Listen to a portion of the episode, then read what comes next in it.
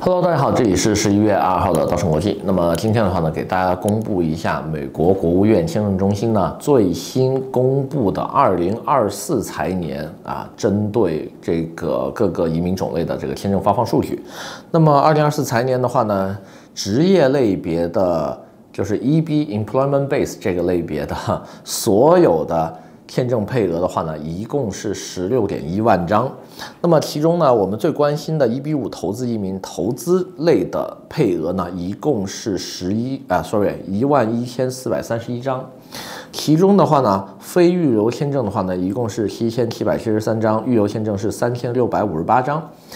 那么结合啊，今年二零二三年度我们并没有使用的四千四百七十八张预留签证的话呢，因为现在那个二年新政之后的话呢，前一年没有用完的预留签证是可以转移到第二年的。明年我们将会有八千一百三十六张预留签证是可以供所有的 EB 五投资移民使用的。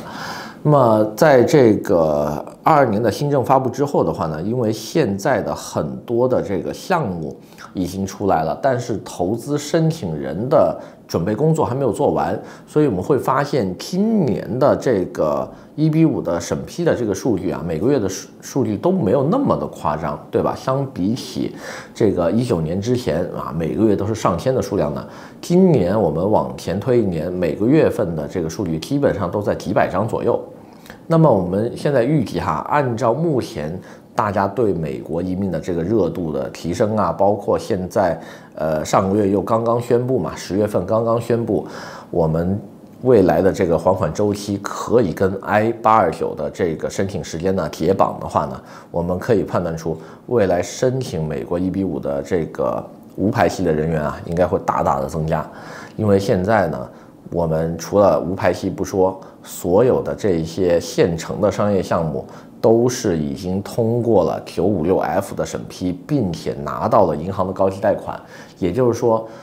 从美国国会这边的可行性，呃，商务可行性的这个验证来说的话呢，它首先是通过了政府的这个审查，并且呢又通过了商业银行的尽职调查。那么这样在市面上的这些。项目的名额的话呢，我们预计是很快就会被抢光的。所以呢，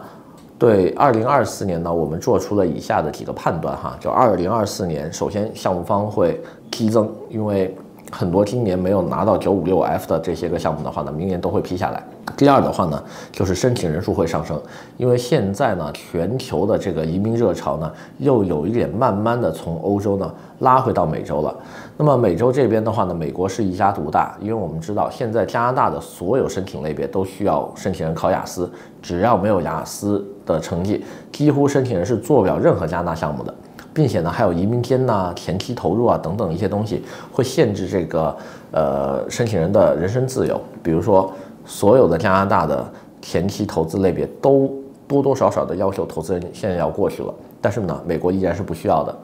那么欧洲呢，在经历完整个二零二三年的各种关停、各种涨价、各种限制人数，呃，这一波操作下来的话呢，呃，其实现在欧洲剩下好移民的国家就只有啊、希腊跟马耳他了，剩下的葡萄牙也只剩一支基金在呃继续的销售。所以这么一横向对比下来的话呢，美国明年一定会卖爆哈，就是在所有的这些个因素的作用力下，我们预计美国明年一定是会卖爆的。但是呢，卖爆也有一点不好，就是在于现在我们看到的这个预留签证还有八千多张，但是一旦用完了之后，会不会出现排期？我们猜想哈，到了二四年年底或者二五年年初的时候啊，新的排期就会出现了。那么大家是否可以马上的？把这个功课做起来，对于这块有想法的这个小伙伴，是不是应该赶紧行动呢？大家自己回去想想吧。那么今天呢，先给大家介绍这么多，我们下回再见。